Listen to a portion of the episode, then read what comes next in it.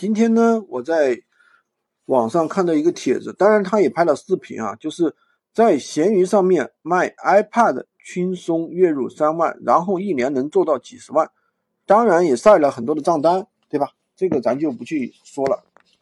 那抱着求学的态度呢，我去加了一下他的 V，然后我跟他聊了一下，我说第一个问题呢，请教你一下啊，你这个货源从哪里出？他说货源的话，你幺六八八找一下。我说你们那里没有货源吗？他说没有。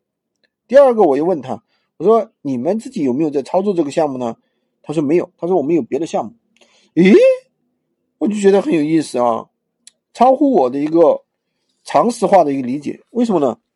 第一点，你自己没有在操作这个项目，然后你总结了很多经验，总结了很多干货，这些干货是有用的吗？你自己都没有印证过，对不对？第二点，你说的这个幺六八八拿货，这个百分之九十九是有问题的。为什么？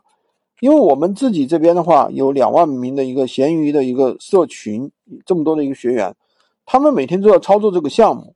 做无货源项目的话，现在大家都知道啊，地球人都知道，是应该是从拼多多、拼夕夕去拿货。为什么呢？第一。拼夕夕它有七天无理由退换货，而且这个运费的话不用谁都不用出，商家他不出，谁都不用出，就是客户不用出，我们也不用出，都是商家那边给出了，对吧？包邮的，包运费，包退退货险的。第二个就是什么？拼夕夕上面的产品的价格其实都比较低了，有很多商家甚至是亏着做的，亏本做。因为前期他要拉销量呀，你们有没有见到过一块钱还包邮的商品？反正我是见到过，我也买过，对吧？相当于白嫖了一把。第三点就是什么？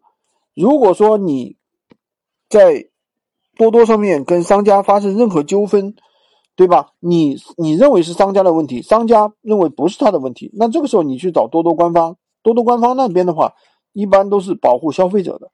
都可以急速给你退款、退货、退货退款退给你，都没有什么问题的。我自己也出现过这样的情况，商家半天不回复，你只要投诉他，证据确凿充分，马上就给你退款了。那么幺六八八上面呢，一般是没有运费险的。第二个话就是说，它的一般是一件不给你分销的，不帮你代发的，至少要两件起。很多上面都是这样，你们自己可以找一下。